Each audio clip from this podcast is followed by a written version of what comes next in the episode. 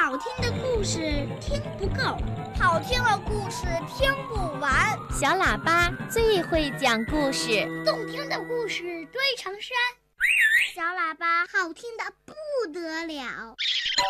爸爸讲故事时间。小朋友，你现在收听到的是中央人民广播电台的小喇叭节目，我是博士爷爷。听广播的小朋友。在今天的小喇叭抱抱熊故事时间里呀，博士爷爷要请你听一个有趣的童话故事《冬天的小狗》。这一天，小狗托托一觉醒来，觉得浑身暖洋洋的。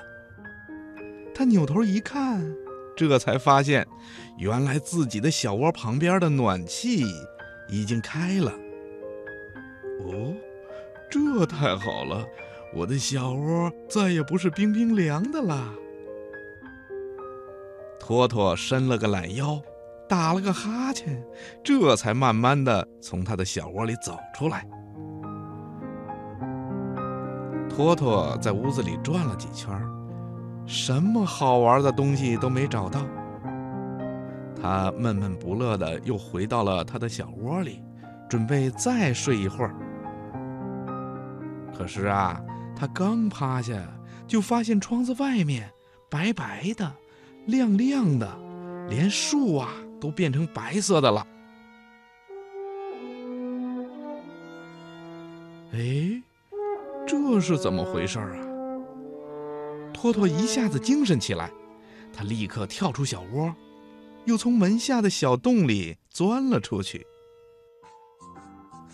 哇！这真是太棒了！原来呀，外面下雪了，大大的雪片儿从天上慢慢的飘下来，冰凉冰凉的。雪片儿落在托托的小鼻子上，落到他的头上，托托呀，再使劲一抖，身上的雪就像爆炸了一样，全都飞走了，真是好玩极了。哎我去找小熊玩吧。下雪了，森林里一定比院子里好玩多了。想到这儿啊，小狗托托立刻跳起来，朝院子外面的森林跑去了。地上的雪太厚了，托托跑起来呀，可比平时费劲多了。不过也比平时好玩多了。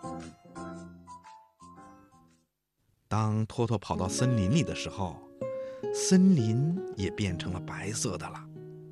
托托找了半天，才找到小熊家的树洞。托托一看，哎呀，不好！小熊家的树洞已经被大雪给堵住了，这可怎么办呢？小熊和他的妈妈都被堵在里面，出不来了。托托急得在树洞外面使劲的大叫起来。小熊，小熊，你们别着急，我来救你们啦！说着呀，小狗托托就一下子扑了上去，用自己的小爪子拼命地刨起雪来。它刨啊刨啊，不一会儿啊，堵在洞口的雪终于被托托刨出了一个小洞洞。它钻了进去。小熊，小熊，你们怎么样啦？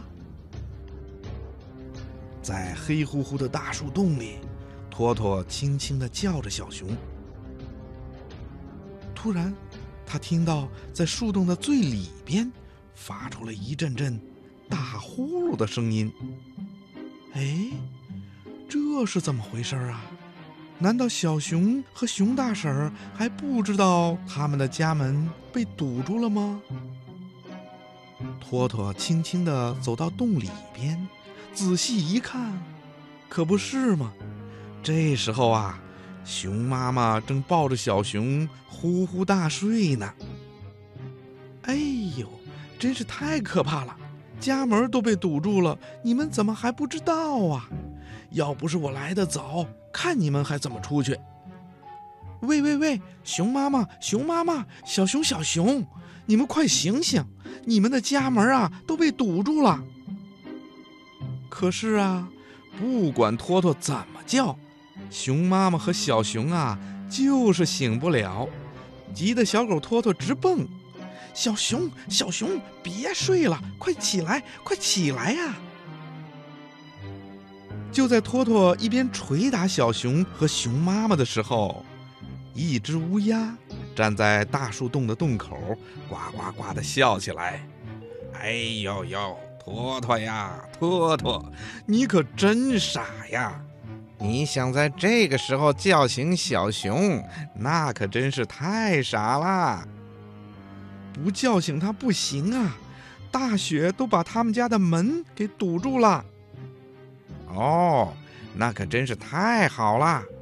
大雪把他们家的门堵住了，可你又把这个雪做的大门给挖了个洞，寒冷的风啊会让他们冻坏的。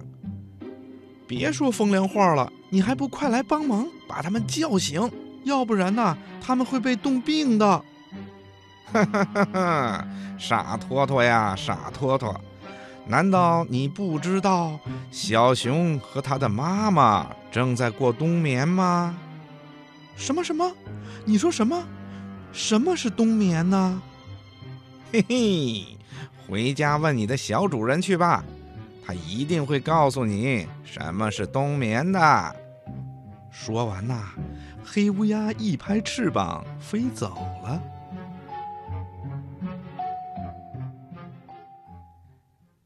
小狗托托看着正在睡觉的小熊和熊妈妈，自己也没了主意。他心想：“也许黑乌鸦说的是对的，我应该回去问问小主人，到底什么是冬眠。”想到这儿啊，小狗托托就轻手轻脚地走出了大树洞。然后又把自己挖开的那个大洞用雪堵好，这才回家去了。回到家以后，家里的人都已经回来了，爸爸正坐在沙发上给儿子讲故事呢。托托趴在暖暖的小窝里一听，哦，真是太巧了！原来呀，爸爸讲的。正是关于动物冬眠的故事。呃，冬眠呐，是许多动物为了适应大自然变化的一种方法，知道吗？到了冬天的时候啊，天寒地冻，食物会非常的少，动物们很难在冬天的雪地里找到吃的东西，所以呀。它们为了保存自己身体里的营养物质，不会被很快的消耗掉，很多动物啊就开始冬眠啦，也就是睡大觉。它们要睡上整整一个冬天，直到第二年的春天来临的时候，它们才会醒的。嗯，好孩子，你听明白了吗？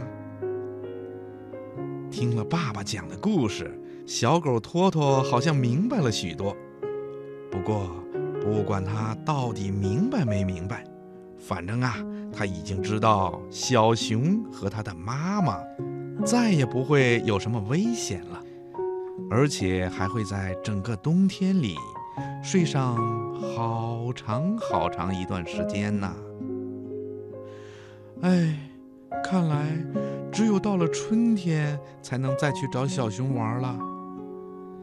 小狗托托打了个哈欠，躺在暖暖和和的小窝里，也甜甜的睡着。